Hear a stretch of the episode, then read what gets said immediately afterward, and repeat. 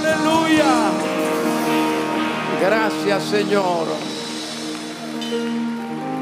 Gloria a Dios. Gloria al Señor. Amén. Gracias Señor por este nuevo tiempo de intimidad contigo. Bienvenidos a este tiempo especial con Dios. Gracias por haber escogido esta señal en tu dispositivo o en tu aparato receptor. Y gracias por acompañarnos en esta mañana especial, donde tendremos revelación de palabra divina, adoración creciente y creciente, una atmósfera espiritual donde lo sobrenatural ocurre y un tiempo para ser edificados con la administración del Espíritu Santo. Amén. Nos vamos al segundo libro de Corintios, segunda epístola de Pablo a los Corintios, continuando el mensaje de la celebración anterior que se centró en la primera de Corintios, ahora vamos a la segunda de Corintios. Segunda de los Corintios es muy, muy probable, muy seguro que esté después de Primera de Corintios. Amén. Capítulo 1, verso 3. Amén. Muéstreme su Biblia, por favor. Muéstreme de dónde está leyendo. Amén. Gloria al Señor. Si no le molesta, si no es un impedimento para usted estar de pie, leemos la palabra del Señor de pie. Segunda a los Corintios 1:3. Bendito sea el Dios y Padre de nuestro Señor Jesucristo. Padre de misericordias y Dios de toda consolación, el cual nos consuela en todas nuestras tribulaciones, para que podamos también nosotros consolar a los que están en cualquier tribulación, por medio de la consolación con que nosotros somos consolados por Dios. Porque de la manera que abundan en nosotros las aflicciones de Cristo, así abunda también por el mismo Cristo nuestra consolación. Pero si somos atribulados, es para vuestra consolación y salvación. O si somos consolados, es para vuestra consolación y salvación, la cual opera en el sufrir las mismas aflicciones que nosotros también padecemos. Y nuestra esperanza respecto de vosotros es firme, pues sabemos que así como sois compañeros en las aflicciones, también lo sois en la consolación. Nuestra esperanza respecto de vosotros es firme Amén. Amén. Gloria al Señor. Tome su asiento. En la celebración anterior explicamos un poco sobre la ciudad de Corinto, la cultura de Corinto, la penetración que la cultura había hecho dentro de la propia iglesia. Hablamos de la fundación de la iglesia por el apóstol Pablo, de las diversas cartas que Pablo escribió, las que se perdieron, las que existen y hablamos también de la esperanza que Pablo tenía de su trabajo entre los corintios. ahora quiero hablarles en los siguientes minutos de la esperanza que consuela. Amén, la esperanza que consuela. La esperanza consuela más que un zapato. Un zapato consuela pero la esperanza consuela más. Bien, habíamos hablado un poco de Corinto. Pablo llega a esta ciudad en su segundo viaje misionero. Esta península que viene de arriba hacia acá, es la península griega, lo que fue desde arriba el imperio de Macedonia, de Alejandro Magno que venía de Macedonia. Esta porción de tierra se llama la península del Peloponeso Parece una isla, pero no es una isla, porque está unida con la tierra firme por este pequeño espacio de tierra llamado el Istmo de Corinto. El Istmo de Corinto era la capital de la provincia romana de Acaya, un puerto muy importante entre el mar Adriático y el mar Egeo, que comunicaba directamente entonces con el mar Mediterráneo, una ciudad donde únicamente contabilizados los esclavos eran 400 mil. Así que se puede imaginar qué población tendría esa ciudad. Una ciudad marítima importantísima, comercial y militar también. Bueno, no hay tiempo para explicar eso. Pero al escribir la segunda carta a los Corintios, Pablo la introduce con un tema del cual nadie quiere hablar, pero que es importante que hablemos porque es un tema que nos atañe a todos. Pablo inicia su carta hablándole del sufrimiento. Utiliza la palabra tribulación y aflicción. Y contraria a ella, utiliza una palabra muy repetida, que es la palabra consolación. Llama a Dios Padre de misericordia y Dios de toda consolación. Luego dice que nos consuela siempre en todas nuestras tribulaciones, para que nosotros también podamos consolar a los que están en cualquier tribulación por medio de la consolación con que nosotros somos consolados por Dios. Y luego dice, al finalizar, yo tengo una esperanza firme en ustedes de que así como Dios lo ha hecho conmigo, lo hará con ustedes. Amén. Entonces, al hablarle de este tema, de la tribulación, Pablo no lo inicia con tristeza ni con angustia. Pablo dice, bendito sea el Dios y Padre de nuestro Señor Jesucristo Padre de misericordias y Dios de toda consolación. Dios no, ah, Pablo no inicia diciendo, Dios, mira que estamos en tribulación, mira que estamos sufriendo, mira que estamos siendo atacados, mira Señor que hay tantos enfermos en la iglesia, mira Señor que eh, hay tantos perseguidos por el imperio. No, no, no. Pablo comienza diciendo, bendito sea el Dios y Padre de nuestro Señor Jesucristo. ¿Por qué, mi amado hermano? Porque la esperanza... La esperanza sostiene una alabanza en medio de la tribulación. La esperanza alaba aún en medio de la prueba. Porque la esperanza sabe que esa tribulación pasará. Más adelante Pablo les dirá, esta leve tribulación momentánea era leve. No era ni nada leve. Era terrible. Pero Pablo dice, es leve. Dice, esta leve tribulación momentánea. Era momentánea no, había pasado años con ese aguijón de la carne. Había pasado años encarcelados, años en naufragio, años en que había sido apedreado. Tres veces dice azotado, 39 veces, Dios mío. Y Pablo le dice, eso es momentáneo. Oh bendito sea Dios. Esta leve tribulación momentánea y a veces uno con, con un dolor de muela a medianoche, ya no sabe a qué diablo reprender ni a quién.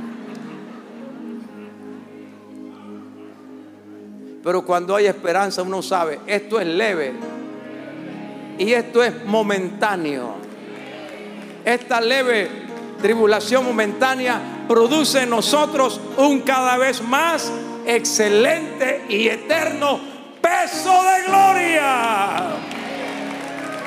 Quiero decirle algo, mi hermano. Usted tiene que tener esperanza frente a las tribulaciones, frente al sufrimiento, porque el sufrimiento es parte normal de la vida. No hay vida sin sufrimiento. No piense que los grandes multibillonarios no sufren. También se divorcian, también se enferman.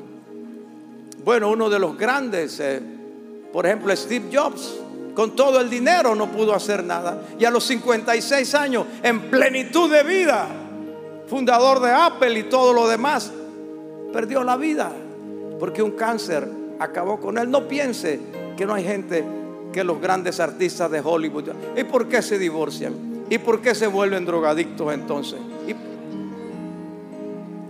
El sufrimiento es parte normal de la vida. Claro que no lo queremos.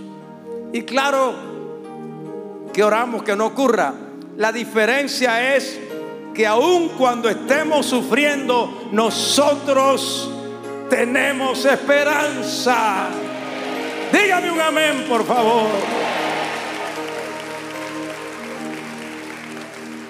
Pablo dice, ese sufrimiento que yo he tenido ha redundado en vuestra consolación.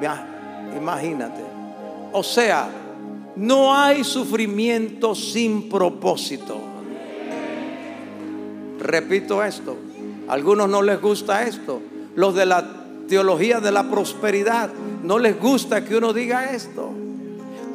Porque no hay sufrimiento que Dios permita que no tenga un propósito. Amén. Si estás atravesando alguna prueba hoy, si estás atravesando alguna dificultad, si estás en, como dicen hoy los predicadores modernos, si estás en un proceso, yo entiendo que proceso es, pero bueno, ahora le llaman proceso eso. Si estás en un proceso, hay propósito de Dios.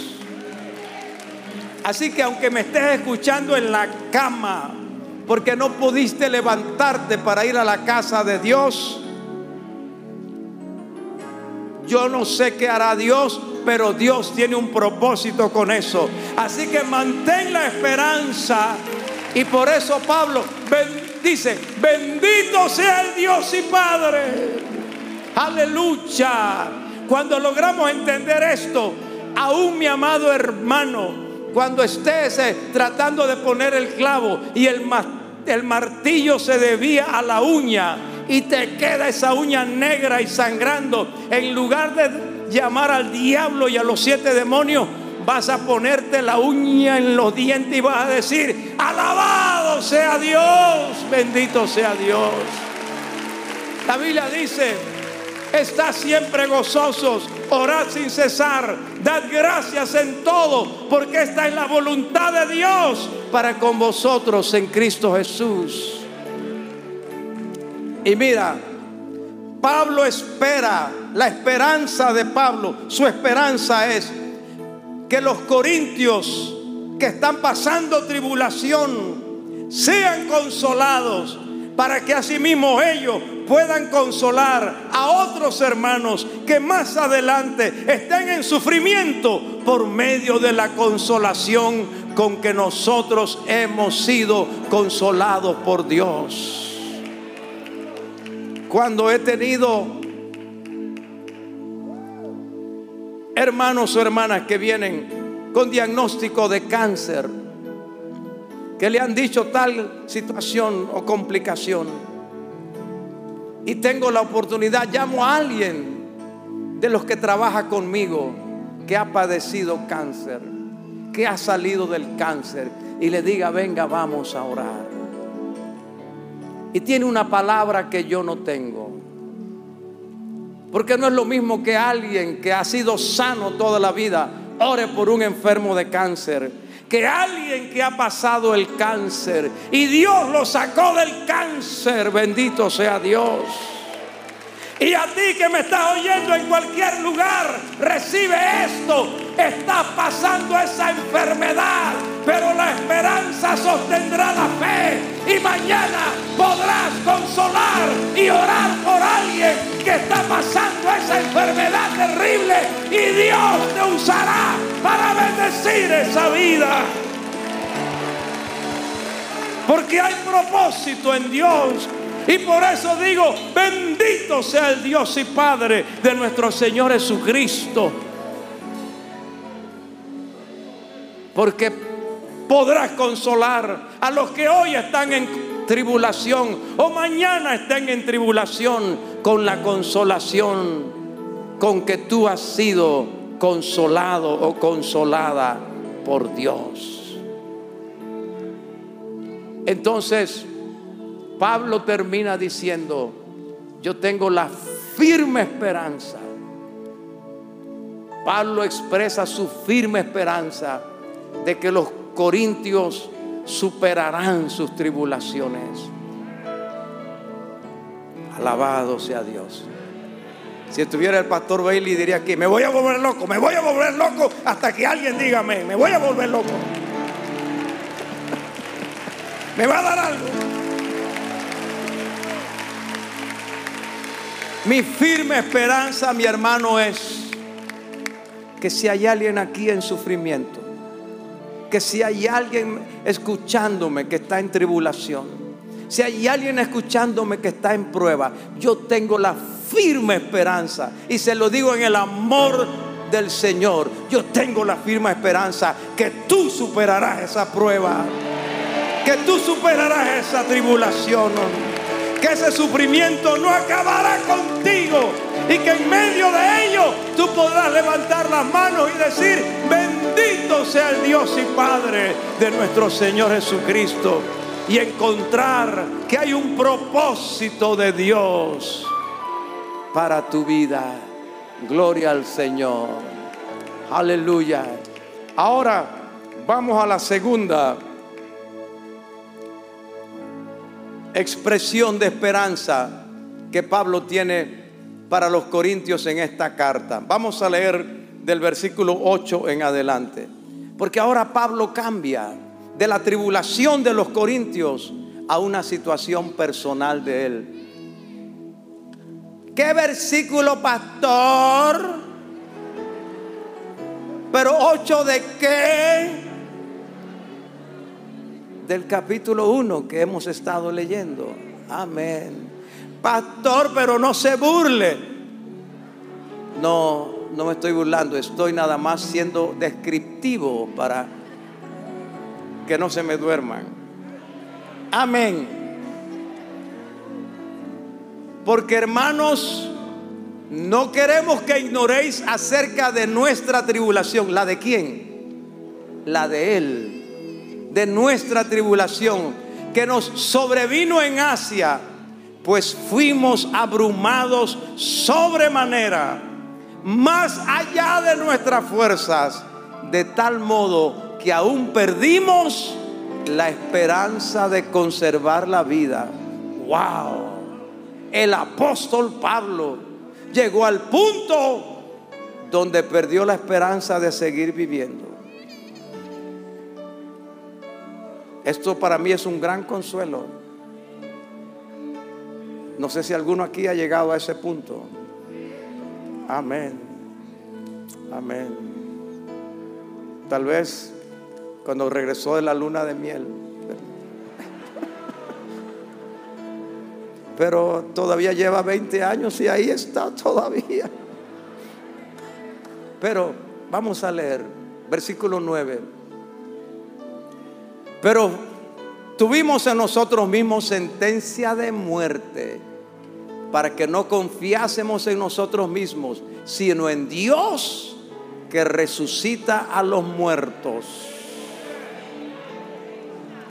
el cual nos libró y nos libra, y en quien esperamos que aún nos librará de tan gran muerte, cooperando también vosotros a favor nuestro con la oración, para que por muchos, muchas personas, muchos hermanos, sean dadas gracias a favor nuestro por el don concedido a nosotros por medio de muchos.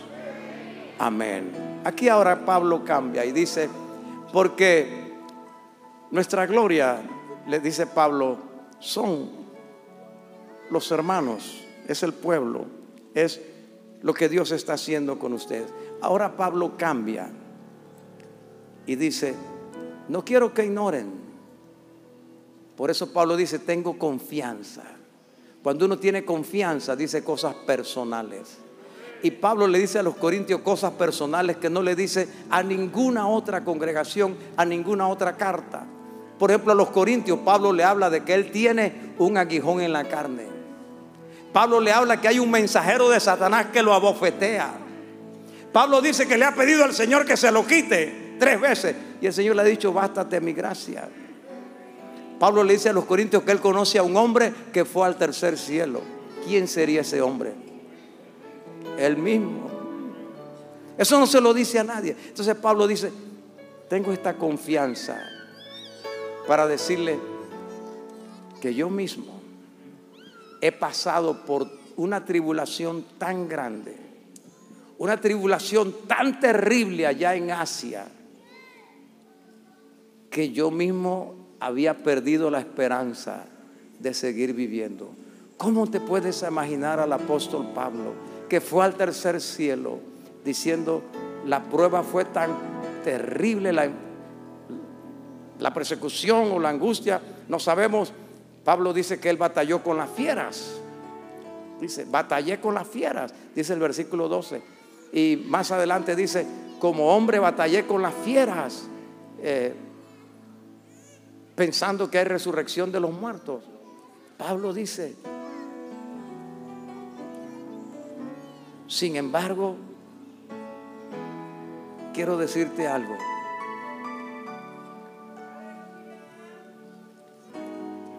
Pablo confiesa, perdimos la esperanza de conservar la vida. Y dice Pablo, y había sentencia de muerte. Tal vez por el imperio romano. No lo explica, el libro de los hechos tampoco lo dice. Tal vez fue cuando fue descolgado en Éfeso, dice por una canasta, por el muro, porque lo iban a matar. Tal vez fue cuando en Listra fue apedreado y lo dejaron fuera de la ciudad porque creían que se había muerto y tal vez estaba muerto, no sabemos. Pero después entre las piedras se levantó Pablo y por la misma calle que lo arrastraron y lo apedrearon, por la misma calle volvió a entrar a la ciudad a predicar la palabra de Dios. Aleluya. ¿Qué les está diciendo? Luego de decir Pablo esto, dice, pero confiamos en Dios. Pasé por esa experiencia y casi me muero y hasta perdí la esperanza de seguir viviendo, pero confié en Dios. El que resucita de los muertos. Oh, gracias Señor. Ayúdeme a orar. Porque hay gente orando allá en sus casas. Hay gente llorando. ¿Sabe cuánta gente tiene sentencia de muerte ahora mismo, en este momento? ¿Cuántos tienen un familiar en una unidad de cuidados intensivos con sentencia de muerte?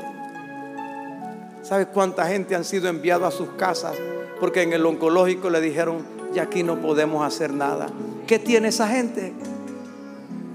Sentencia de muerte.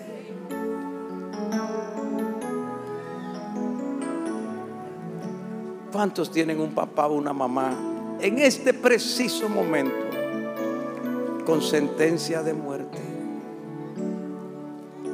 Pero nosotros creemos, Señor, que el que resucita de los muertos, como dijo Pablo, es poderoso para eliminar esa sentencia de muerte. En el nombre de Jesús de Nazaret. En el nombre de Jesús que el acta de los decretos que había contra nosotros sea quitada de en medio, sea anulada, que esa sentencia de muerte sea vuelta atrás. Queda sin efecto en el nombre de Jesús. Porque yo confío en el Dios que resucita de los muertos.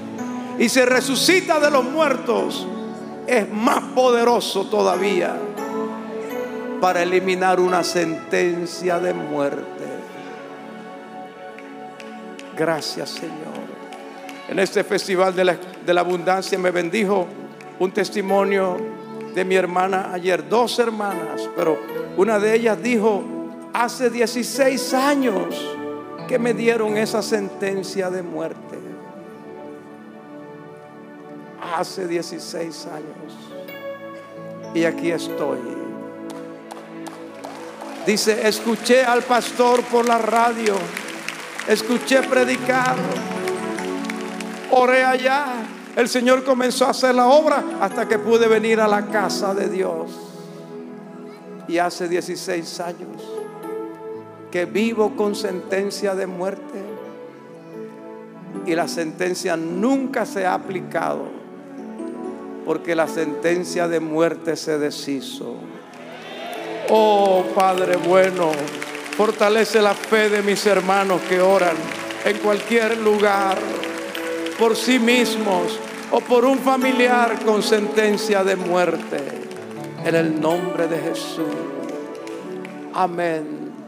Me gusta lo que Pablo dice más adelante. Y confío, dice, tengo confianza en Dios que nos libró usa los, los tres tiempos verbales. El Dios que nos libró. Yo sé, estoy seguro que aquí hay alguien de que Dios le libró de la muerte en algún momento de su vida. Yo sé que hay alguien que me escucha que sabe que Dios le libró. Le libró de los vicios, le libró de las ataduras le libró de las pandillas, le libró también de los carteles, de la droga.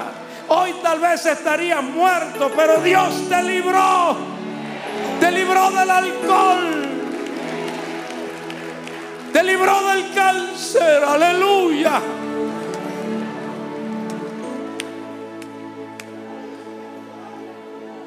Raba Kamanda Ranta la Masaya. Y luego dice, y nos libra. Nos libra. Mantén tu esperanza. Porque el que libró, libra. Lo hace hoy.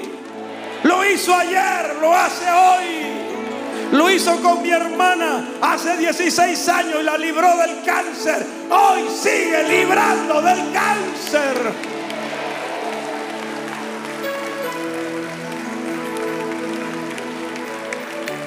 nos libró y nos libra. Libró a mi hermano Rengifo de morir en una vida oscura. Libró a mi hermano Ricky de morir entre bandas y pandillas. Pues también librará a tu hijo, libra a tu hijo hoy, hoy de esa circunstancia. Y, luego dice, y nos librará. Ya Dios sabe qué ataque tiene el diablo el día de mañana. Ya Dios sabe qué ataque tienen los demonios. Ya Dios sabe qué brujería vendrá. Ya Dios sabe qué enemigo se levantará. Ya Dios sabe qué enfermedad Satanás deseará poner en tu cuerpo, pero ya desde ahora Dios te está diciendo que te librará.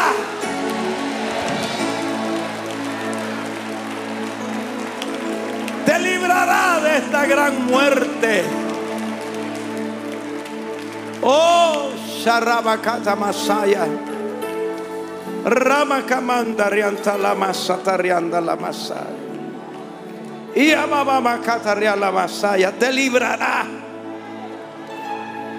Él te librará del lazo del cazador, de la peste destructora. Con sus plumas te cubrirá y debajo de sus alas estarás seguro. Escudo y adarga es su verdad. No temerás al terror nocturno, ni a saeta que vuele de día, ni a pestilencia que hay en oscuridad, ni a mortandad que en medio del día destruya. Caerán a tu lado mil y diez mil a tu diestra, mas a ti no llegará, porque Él te librará.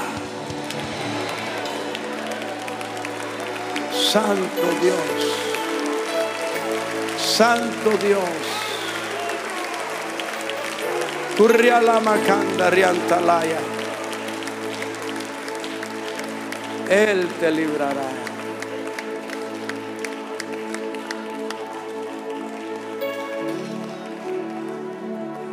Esta es la esperanza que libra. La esperanza que libra. Y Pablo dice, que la esperanza, la esperanza se sostiene, se sustenta, se fortalece con la oración.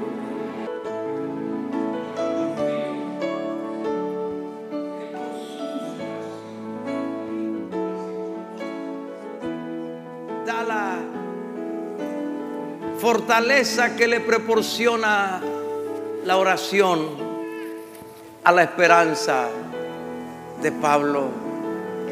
El que tiene esperanza ora y el que ora tiene esperanza.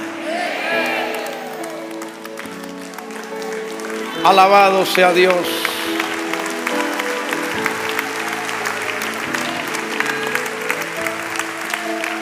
El que tiene esperanza ora y el que ora tiene esperanza.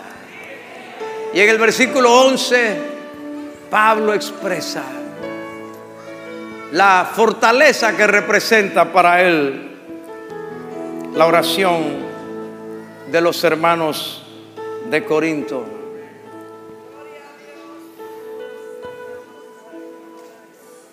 Y termina diciendo que por respuesta a esa oración, muchos darán gloria a Dios. Vamos a poner el versículo en la pantalla una vez más para que nuestros hermanos lo puedan leer todos y puedan asimilar un poquito. Dice, cooperando también, alabado, ¿cómo va a cooperar usted? Cooperando también vosotros a favor nuestro con la oración coopere con el pastor Aurelio. ¿Cómo? Coopere con el pastor Héctor. ¿Cómo? Orando. Y los demás también, los demás, pero no voy a gastar tiempo. Cooperando también vosotros a favor nuestro con la oración, para que por muchos discípulos, muchas personas, sean dadas gracias a favor nuestro por el don concedido a nosotros por medio de muchos. Y el versículo 2 expresa su, el peligro que él estuvo, porque nuestra gloria es esta, el testimonio de nuestra conciencia de que con sencillez y sinceridad, no con sabiduría humana, sino con la gracia de Dios, nos hemos conducido en el mundo y mucho más con vosotros. Pero Pablo dice, cooperando vosotros a favor nuestro con la oración. Yo tengo algunos versículos donde Pablo solicita y donde Pablo agradece la oración de la iglesia por él. Y yo tengo la esperanza de que después de esta palabra usted orará por los pastores como nunca antes lo ha hecho. Porque ¿cómo puede ser que un hombre que fue al tercer cielo, Dios mío, que un hombre que cuando cantaba a Dios, la cárcel temblaba y los cimientos se sacudían. Que un hombre que lo mordió una serpiente y la echó en el fuego y siguió vivo. Que un hombre que fue apedreado y tirado como muerto y salió de entre las piedras tenga que decir, necesito, cooperen conmigo con la oración. Qué bendición hay en una iglesia que ora por su pastor. Alabado sea Dios. Romanos 15:30. Romanos 15:30. Pero os ruego, hermanos, por nuestro Señor Jesucristo y por el amor del Espíritu, que me ayudéis orando por mí a Dios. Ayúdenme. 31. Para que sea librado de los rebeldes que están en Judea y que la ofrenda de mi servicio a los santos en Jerusalén sea acepta. Pablo va para Judea. Eso es otro tema, pero va a entregar la ofrenda que ha recogido de todas las iglesias. Pero Pablo sabe lo que le espera en Judea. Es más, le han dicho que allá te van a meter preso y todo lo demás. Entonces Pablo dice, ayúdenme, cooperen conmigo y ayúdenme con la oración. Si Pablo necesitaba la oración, todos necesitamos oración. Aleluya. Amén. En Efesios 6, 18, 18 Pablo dice, orando en todo tiempo, con toda oración y súplica en el Espíritu, y velando en ello con toda perseverancia y súplica por todos los santos. O sea, San Joaquín, San Andrés, Santa Marta, Santa Teresa. Entonces, ¿quiénes son los santos? ¿Quiénes son los santos? Amén. Entonces hay que orar por todos los santos.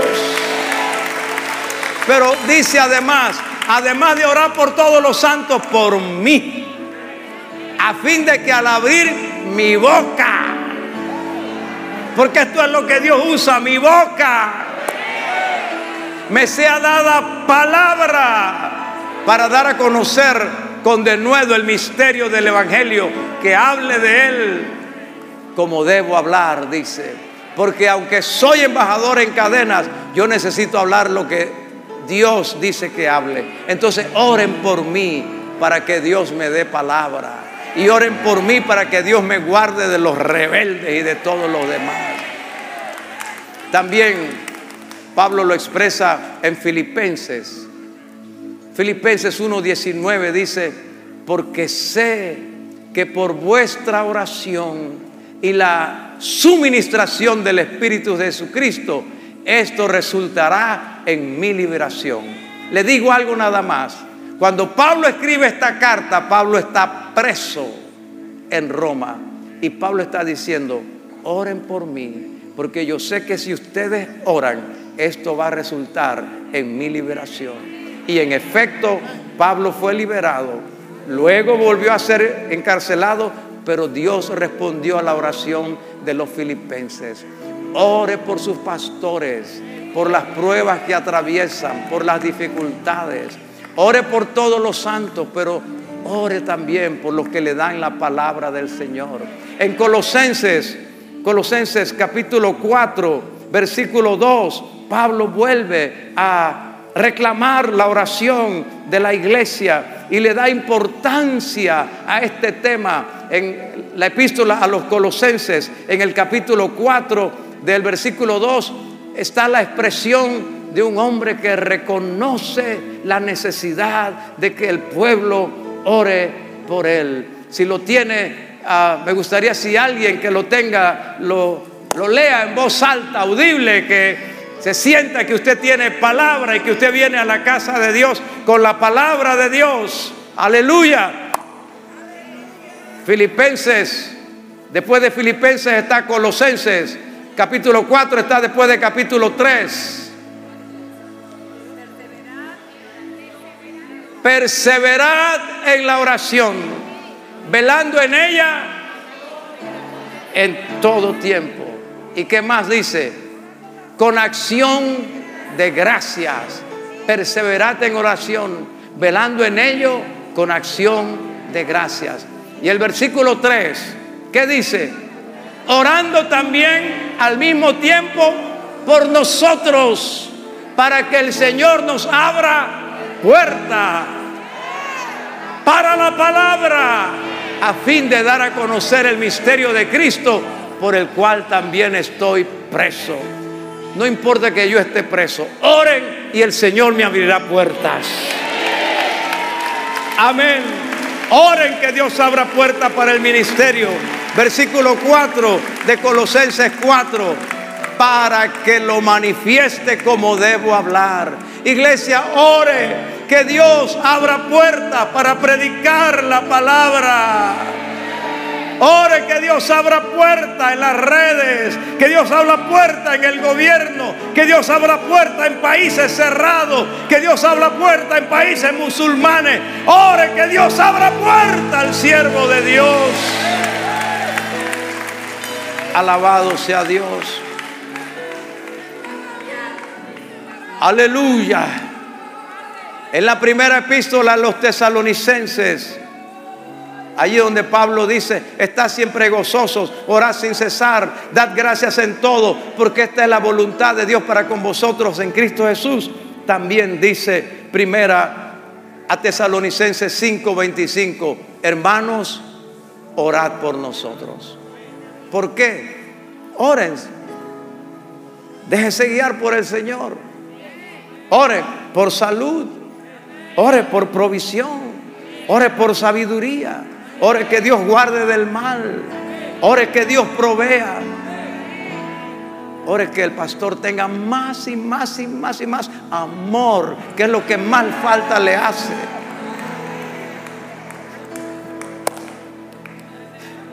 Si el Señor me da amor, es que ustedes han orado por mí. Si yo sigo así, es porque no están orando nada.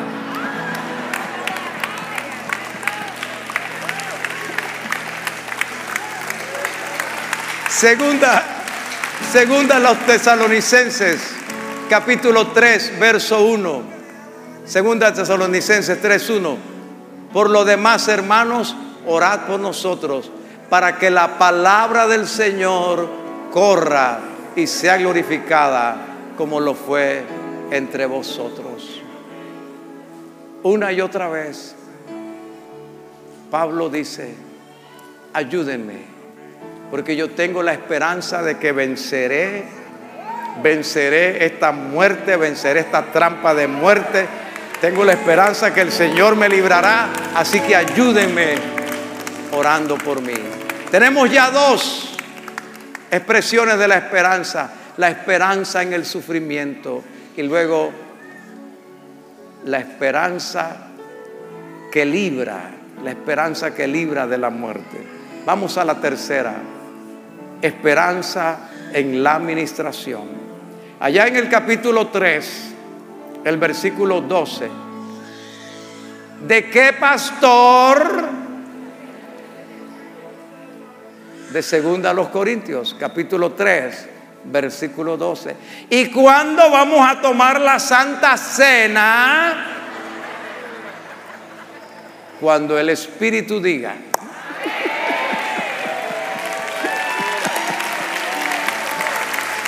Es que el domingo pasado, qué alegría, nos fuimos tempranito porque el pastor no estaba.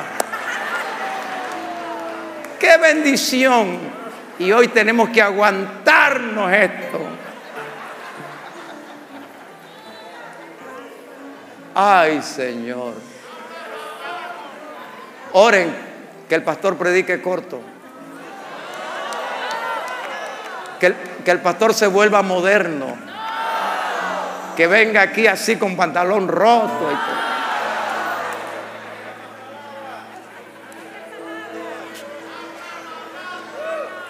Así que, teniendo tal esperanza, usamos de mucha franqueza.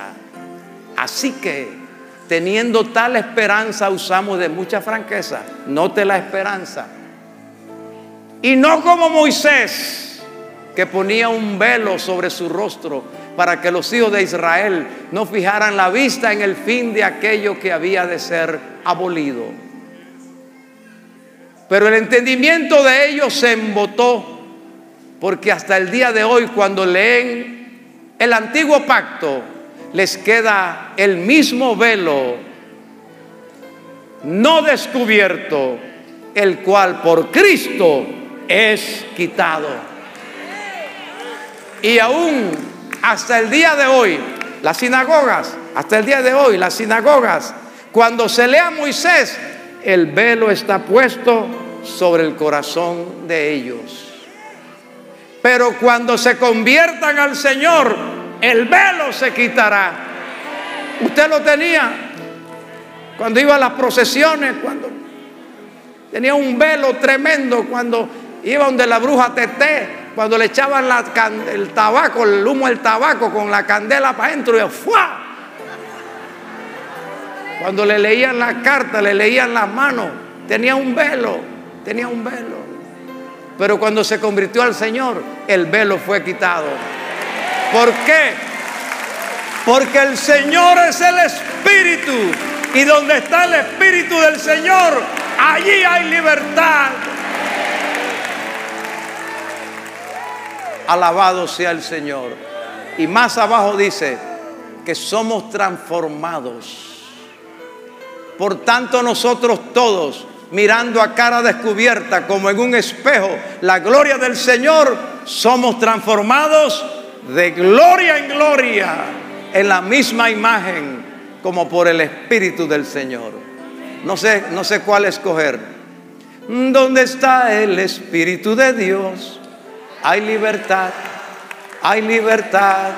¿Dónde está el Espíritu de Dios? Allí siempre hay libertad. O esta, de gloria en gloria te veo. Cuanto más te conozco, quiero saber más de ti. De gloria en gloria. Esta es la esperanza de la ministración. Pablo aquí hace una comparación del ministerio que Dios nos ha dado con el ministerio de Moisés. Y dice que el ministerio de Moisés tenía tanta gloria que no podían ver su rostro, se asustaban. Sin embargo, Pablo dice, el ministerio de nosotros es con más gloria todavía. ¿Por qué? Porque el ministerio de, Moisés le hablaba a un pueblo que tenía un velo. Y aún hoy, si leen a Moisés, todavía no lo entienden. Pero cuando se convierten al Señor, se les quita el velo, porque el Espíritu del Señor es libertad. Ahora, mis amados hermanos, Pablo dice, yo, teniendo tal confianza, tal esperanza, uso de mucha confianza, porque tengo un ministerio.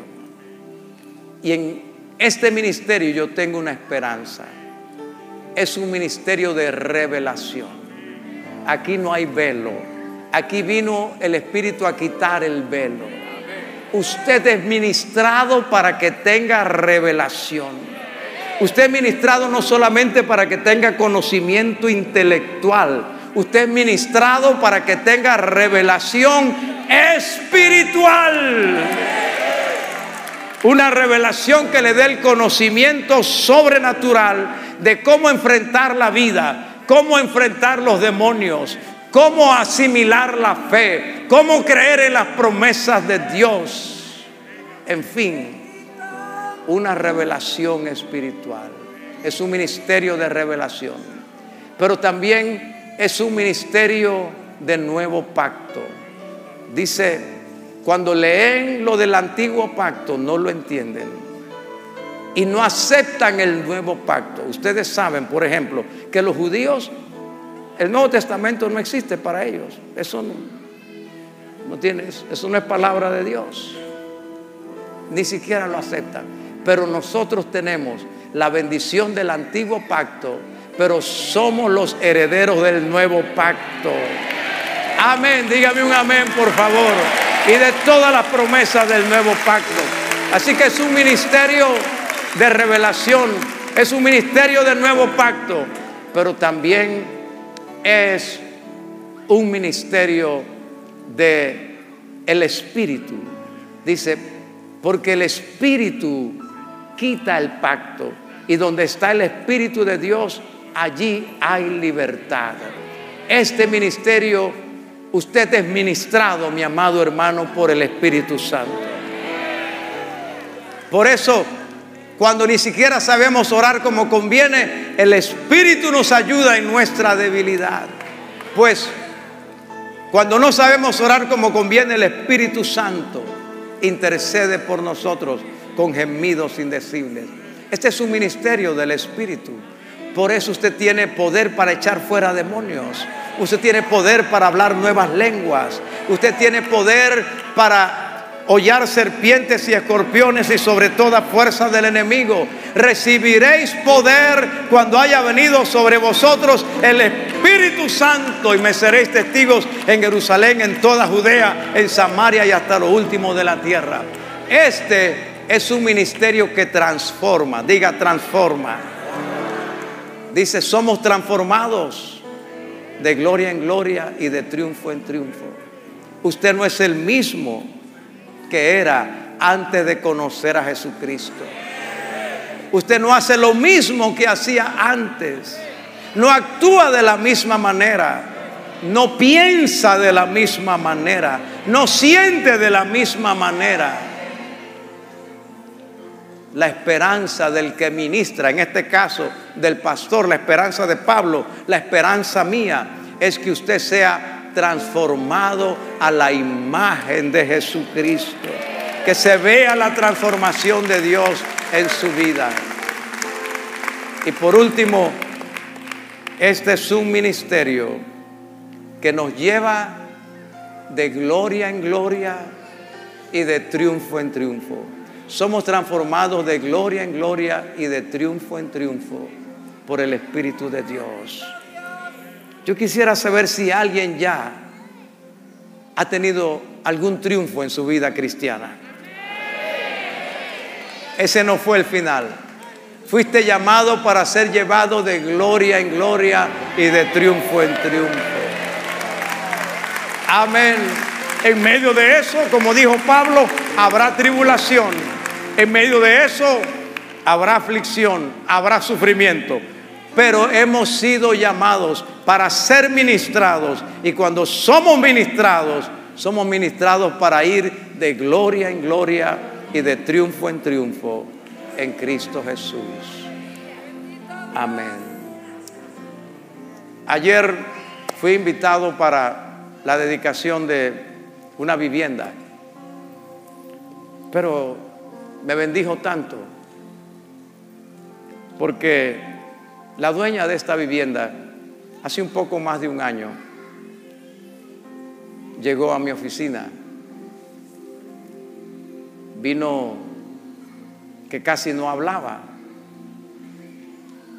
Realmente, que mi hermana no se vaya a ofender, pero era piel y hueso.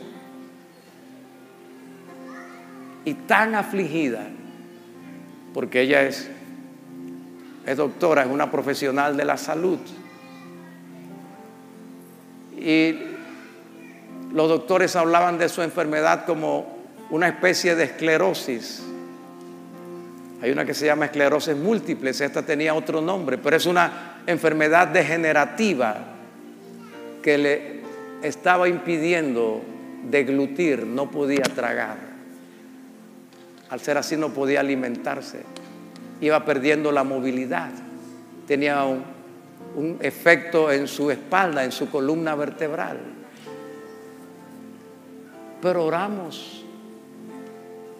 Donde está el Espíritu del Señor, allí hay libertad. Le clamamos al Señor. La encomendé a un distrito.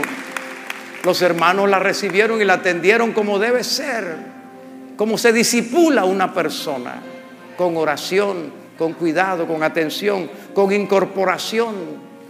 Ayer me, cuando estábamos ahí llamó su líder. Seis meses después, los médicos que la atendían no pueden explicar lo sucedido. No pueden explicar lo sucedido. Amén. Y ella como profesional de la salud sabe que esto solamente ha sido un milagro de Dios. Tal vez hoy no podría contar esta historia, pero lo que Dios lo hace, lo hace completo. Le dio este hermoso lugar que ella piensa compartir más adelante con su madre, etcétera. Esos son detalles, pero somos llevados de gloria en gloria. La primera gloria fue la salvación. La segunda gloria fue el proceso que le llevó a su sanidad. Hoy hace ejercicio, rema, hace cuanta cosa. La tercera gloria es este milagro. Porque ese es nuestro Dios. Que nos consuela en nuestras tribulaciones. Para que podamos consolar a los que están en cualquier tribulación. Que nos fortalece con la oración Gracias al Señor. Y que nos ministra a través del Espíritu Santo, a través de sus siervos, para llevarnos a su propósito. Hace unos años estuvo aquí con nosotros el pastor Carlos Arteaga, viajando de Caracas hasta una ciudad que se llama Apure en el Amazonas, en el la selva de Venezuela, el avión se cayó, estuvo nueve días en la selva, se rompió la cabeza. Él sentía hasta como los gusanos se habían penetrado a su cerebro, no podía levantarse, una pierna totalmente destruida, un brazo, una cantidad de muertos a su alrededor, venían las fieras en la noche, se llevaban los cadáveres y él allí. Y en medio de eso, su corazón comenzó a alabar a Dios y a darle gracias. Amén. Nueve días después, en un proceso que no puedo contar, fue encontrado y aunque le falta una pierna, va por el mundo predicando la palabra de Dios. De gloria en gloria y de triunfo en triunfo quiero orar antes de tomar la cena del Señor por alguien que me diga, sí, pastor, yo también estoy en tribulación. Tengo un familiar también pasando pruebas. Hay angustia, hay aflicción, hay sufrimiento. Pero he recibido la palabra y quiero decir, bendito sea el Dios y Padre de nuestro Señor Jesucristo. No permitiré que la depresión me consuma, que la tristeza, el dolor, la angustia, porque tengo esperanza que esto será leve y momentáneo y que Dios me sacará a victoria en el nombre poderoso de Jesús. Tengo mi esperanza cierta y segura de que la oración de mis hermanos obrará a mi favor. Y tengo la esperanza que la administración de esta hora, el Espíritu Santo tocará mi vida con autoridad, con poder.